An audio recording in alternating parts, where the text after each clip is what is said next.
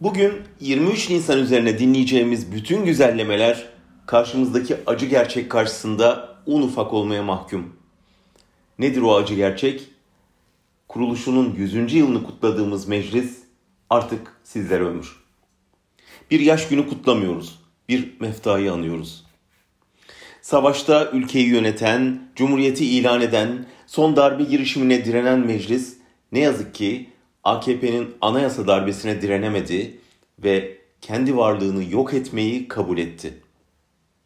Parlamenter demokrasi yıkıldığından beri ülke sarayın kararnameleriyle yönetiliyor ve meclis sadece sarayın kararlarını onaylayan vekillerin sandık önündeki hatıra fotoğraflarıyla ya da buna direnen vekillere yönelik saldırılarla anılıyor.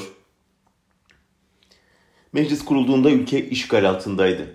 İşgal güçleri Ankara'ya yürüyor, iç isyanlar yayılıyor, saray kuvvacıları hain ilan ediyordu. Acilen düzenli ordu kurulması gerekiyordu. Ama Mustafa Kemal ısrarla önce meclis sonra ordu diyordu. Neden? Çünkü direniş için askeri barikattan önce asgari mutabakat kurmak gerekiyordu. Bambaşka kökenlerden çok farklı niyetlerle Ankara'ya gelmiş temsilcilerin mutabakatını sağlamak şarttı. Bu mutabakat güç birliğini, örgütlenmeyi ve meşruiyeti getirecekti.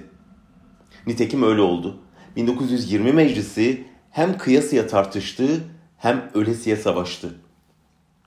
Ülkeyi zafere götüren de bütün halk güçlerinin aynı çatı altında, aynı ideal etrafında toplanabilmesi oldu. Bugün kaybettiğimiz sadece meclis değil, o asgari mutabakattır aslında. Meclisin temelini oluşturan değerlerin hiçbirinde ne cumhuriyette, ne demokraside, ne laiklikte, ne insan haklarında, ne yargı bağımsızlığında, ne basın özgürlüğünde bir uzlaşma yok. Tersine kutuplaşma var. Yargı gibi yasamada saraya yerleşen otoriter yürütme gücünün emrine girmiş durumda. Meclisin 100. yılında asıl ihtiyaç çocuklara boş nasihatler vermek değil, kuruluştaki o mutabakatı yeniden tesis etmek ve geniş tabanlı, kararlı, örgütlü mücadele sonunda sarayın iradesini bir kez daha yenmektir.